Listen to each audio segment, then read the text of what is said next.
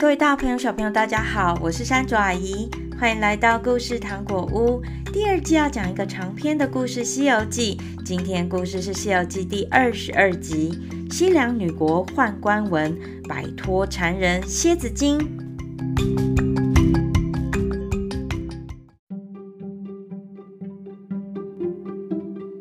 这一天，唐僧师徒四人来到一条清澈见底的河边。他们看见河边有个摆渡的老婆婆，就说：“老婆婆，请你帮忙带我们过河吧。”老婆婆把他们送过河后，唐僧口渴，他说：“八戒，你去河边舀几碗水来喝。”八戒也渴了，就一头钻进河里，喝了个痛快。不料半个小时以后，唐僧跟八戒的肚子痛了起来。悟空决定就近找个村庄住下，弄一些热水或草药，让师傅喝了治病。不久，他们来到了一个村庄。村里的老婆婆听悟空说了唐僧肚子痛的原因后，竟然笑了起来。老婆婆说：“哈哈哈，哈看呐，有两个男的喝了子母河的水了。”不久，就来了一大群女人。悟空到处打听，才知道这里是西凉女国，也叫做女儿国，全国都没有男人。老婆婆说：“我们女儿国的女人长到二十岁，就会去喝子母河的水，三天后就可以生下一个女孩。”唐僧、八戒听了都快崩溃了。老婆婆笑着说：“哈哈哈，别急，别急，我们这正南街有座解阳山，山中有一个破洞，洞里有一口落胎泉，喝下一口那个泉水，就可以解了胎气。那但是呢，现在可能取不了水啊。”之前有一个道人叫自己呃如意真仙呐、他把那个山洞改作叫做聚仙庵，护住了落胎泉水。他现在可不让别人取水啦。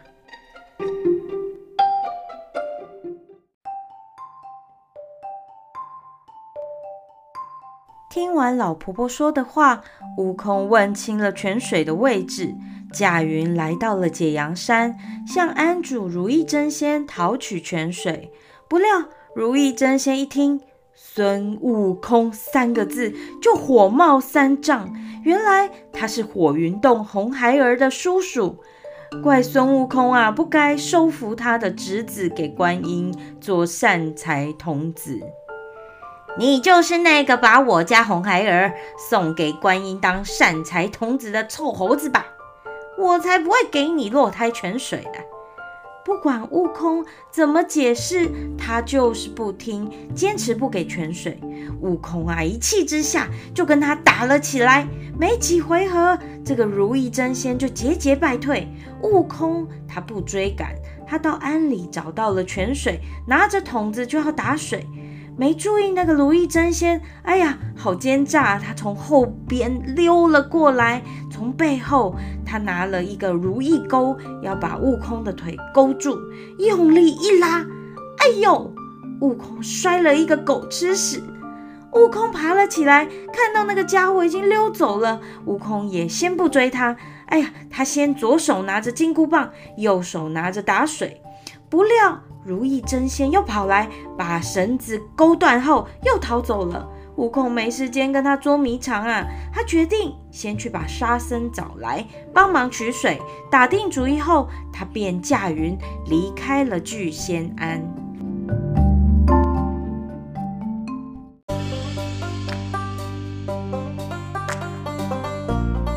悟空叫来沙僧，自己缠着如意真仙打。让沙僧到井里去取水。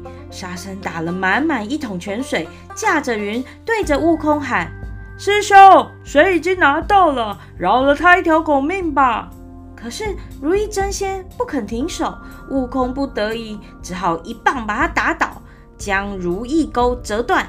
悟空饶了如意真仙和沙僧驾云赶回村子。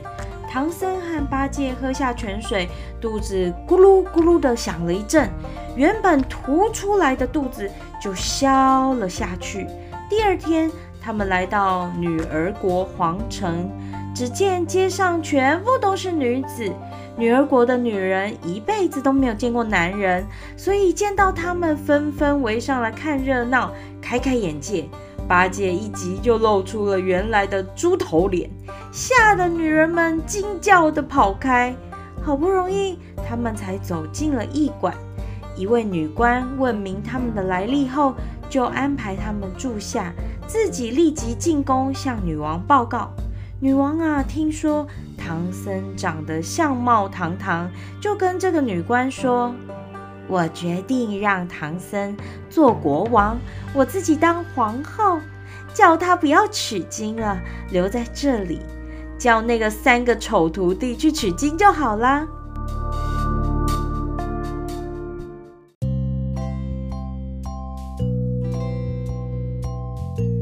女王让太师做媒人到驿馆向唐僧求亲，唐僧一口拒绝，悟空却说。师傅，既然女王那么有诚意，你就留下来吧。一边说，一边向师傅眨眼睛、使眼色。太师见唐僧低头不说话，以为他已经答应了，就告辞回宫报告女王去了。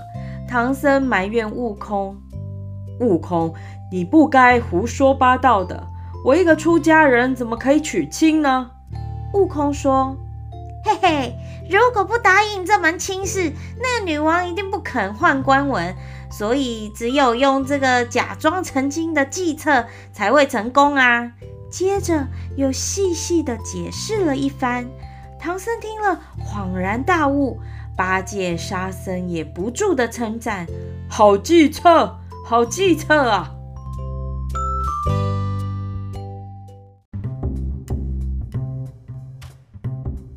没过多久，女王亲自坐车前来迎亲。唐僧连忙带着徒弟出门迎接。女王扶着唐僧，拉他一起坐上车，要回宫中举行成亲仪式。唐僧拉住悟空不放，悟空使了眼色说：“请师傅师娘赶快回宫，给我和师弟换官文吧。”女王的车进了王宫。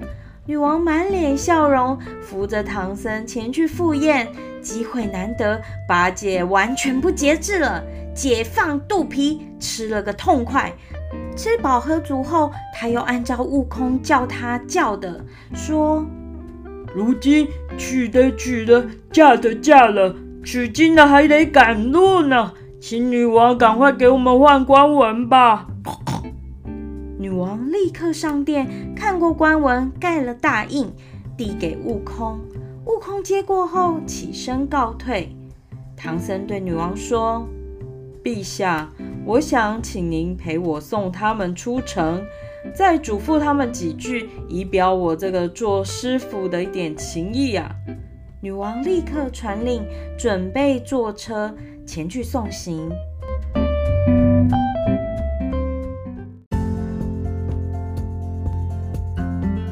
坐车出了西城门，唐僧走下车，回头拱手说：“陛下，请回去吧，贫僧还是决定取经去了。”女王吓了一跳，拉住唐僧的衣袖，叫道：“喜酒都吃过了，怎么能变卦呢？”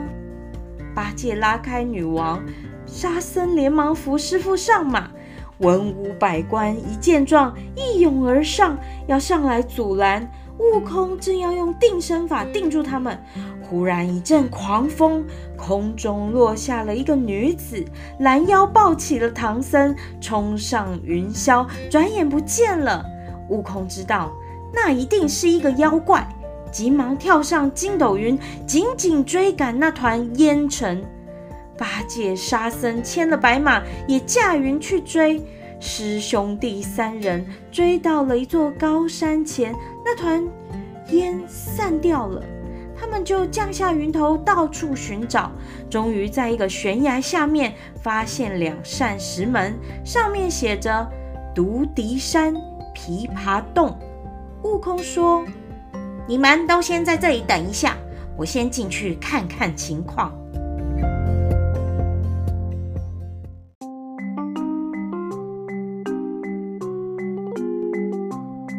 悟空瞬间变成一只蜜蜂，飞进洞中。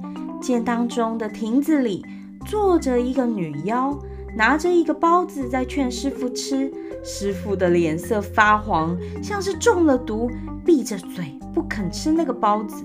女妖说：“你和我在这里做夫妻，比在女儿国里更自由自在。”那女妖又想挑逗唐僧，悟空啊，实在看不下去了，露出了原形，举起金箍棒就打。女妖从口中喷出了一团烟火，罩住了亭子，唐僧立刻就不见了。接着，他才举出一个叉，朝悟空打过来。悟空边打边退，把女妖引出洞外，出了琵琶洞。八戒、沙僧各自举的兵器来打女妖，女妖一见不是对手，口中又喷出一股浓烟，把身体一侧，从屁股上伸出了一条像九节钢鞭的东西，朝悟空的头上刺过去。悟空痛得大叫一声，转身就跑。八戒、沙僧见情况不妙，也跟着悟空逃开了。逃开的悟空蹲在一块石头上，手抱着头说：“痛死我了，我的头好痛啊！”沙僧轻轻地挪开了悟空的手，没有看见什么红肿，更没有看见伤口，不知道是什么原因。到了晚上，悟空又说头痛，师兄弟三人决定先在野地上休息一晚，明天再去捉拿妖怪。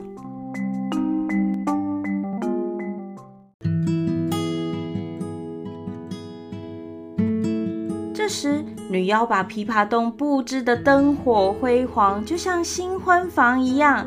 她一手搭在唐僧的肩上，一手拿着酒杯，想逼唐僧成亲。但唐僧两眼紧闭，双手合掌，并不理她。女妖生气了，下令道：“嘿，来人呐，把这个不识抬举的和尚给我绑到柱子上面去！”第二天，悟空的头不痛了，又变成了蜜蜂，飞到洞里。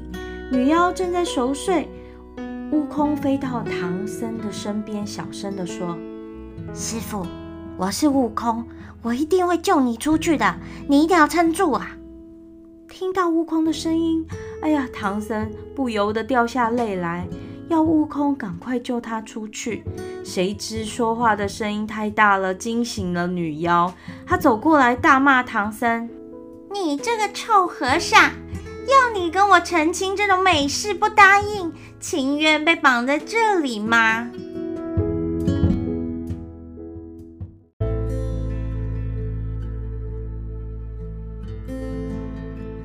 飞出洞外的悟空很庆幸没有被女妖发现。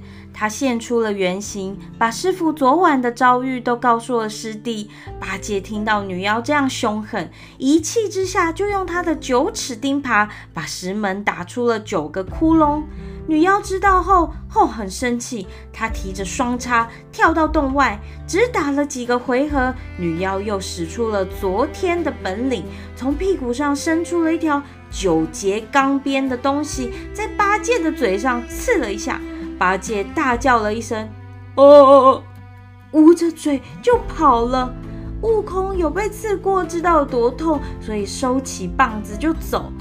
女妖笑着说：“孙悟空，不要说你，就是如来佛也怕我几分呢。”说完便回洞里去了。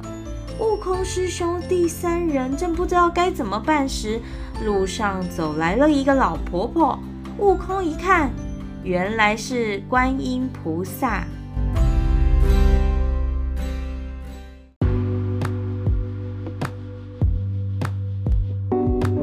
见到观音菩萨，悟空和两位师弟连忙拜见观音菩萨。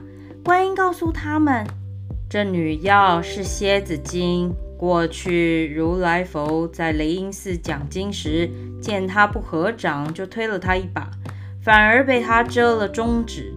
至今如来佛的中指还不能伸直呢。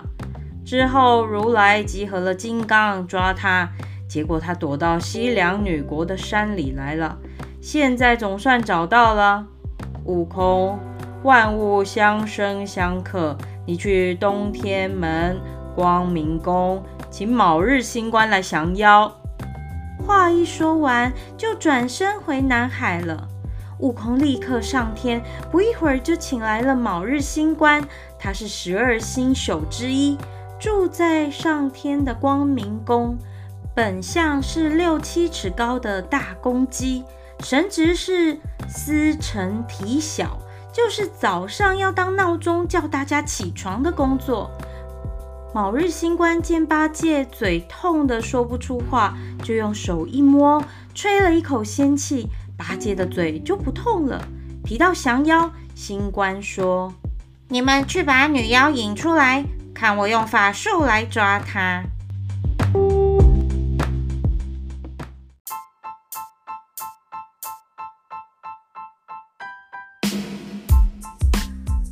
听了卯日星官的话，八戒和悟空打进了妖洞，把蝎子精引了出来。卯日星官站在高坡之上，摇身一变，现出他的双冠大公鸡的原形。咕咕咕咕咕咕咕咕，叫了一声，那个蝎子精听了，哇，身体一直发抖，出现了蝎子的原形。公鸡又叫了一声，咕咕咕咕咕咕咕咕，用尖锐的嘴啄了蝎子，那个蝎子立刻死在坡前。悟空师兄弟送走了卯日星官，再一次的杀回洞中，把大小丫鬟女童都跪在地上求饶。悟空用火眼金睛一看，见他们都没有妖气，便问：“你们是哪里人？为什么会在这里？”才知道他们都是女儿国的平常百姓，被蝎子精抓来做奴隶的。悟空立刻放了他们。